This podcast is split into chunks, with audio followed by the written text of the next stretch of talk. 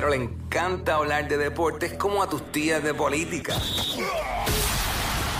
El Quickie Deportivo. El Quickie Deportivo en WhatsApp. Bueno, todos sabemos ya lo que sucedió con Bronny James, el hijo de LeBron James, ¿verdad? Que colapsó en medio de una práctica, eh, sufrió un paro cardíaco.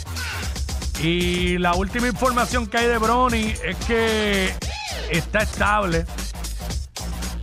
Eh, salió de intensivo, está estable, no ha salido más información.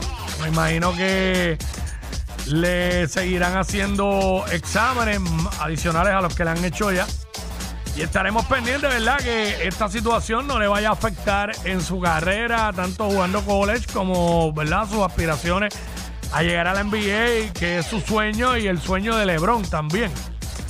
Así que muy lamentable, este es un chamaquito de 18 años solamente. Así que no ha salido nada más al momento. Y por otro lado, esta noche lo que hay es quinto juego, serie final, Carola en el rancho. ¿Quién gana?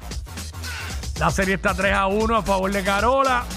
Carola va con Topa Bayamón a cerrar esa serie allí, porque así lo dijo Carlos González este, luego del primer juego.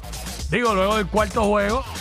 Que dijo, sí, queremos celebrar en casa, pero no podemos ir con esa mentalidad. Tenemos que ir con la mentalidad de robarnos el juego allá, como ya lo hemos hecho dos veces. Y de ahí salimos y venimos y celebramos a Carola, porque vayamos y Carola no es lejos. No es lo mismo decir gané en San Germán y tengo que virar para atrás a celebrar en Carolina. Puedes ganar en Bayamón y en, media hora, en 20 minutos está en Carolina. Este, y obviamente Bayamón va con la mentalidad de no permitir que Carolina celebre en el rancho y que ganen ahí. Eh, Angelito entiendo que hoy no va a jugar 19 minutos, va a jugar más. Eh, vamos a ver qué sucede. Vamos a ver qué sucede.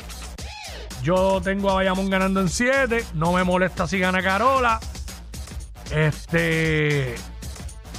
Bueno, ver el juego y disfrutárselo. No hay de otra. Así que estaremos pendientes. La bailarina Carola, pues dice que gana Carola hoy, por ahí. Así que nada. Esto fue el Quickie Deportivo aquí en WhatsApp en la